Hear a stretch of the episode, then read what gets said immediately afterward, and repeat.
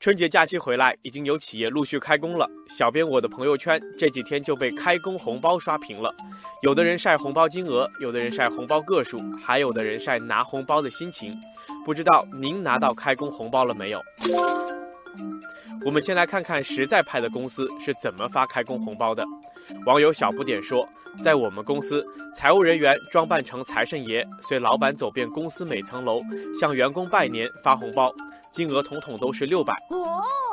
网友风雪夜说：“我们公司不仅请来了财神爷，还请来了网红小猪佩奇来给我们送红包。”网友五彩缤纷说：“我们的红包分了好多档，有八十八、一百八十、一百八十八、三百八十八，人手一个，阳光普照。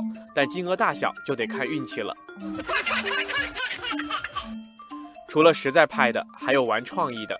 网友云朵说。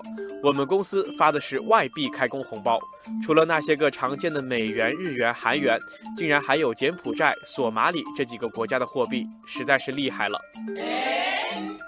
网友一米阳光说：“我收到的开工红包很特别，里面没钱，但有一张福利彩票，看来老板是给我们送了个新年发大财的机会。”网友黑夜独行留言说：“真是羡慕嫉妒恨，我们拿开工红包还得体力劳动呢。”因为老板把红包藏在公司的犄角旮旯，让大伙一起翻箱倒柜找，谁先找到谁就拿红包。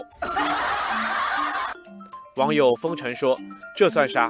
我们的开工红包里还附有一张任务卡，只有完成任务才能把红包领走，红包金额越高，任务的难度系数就越高。”小编还发现，还有一小撮公司派发开工红包走的是文艺范儿。有红包里装种子的，还有红包里装着纸片，希望员工写下新年愿望的。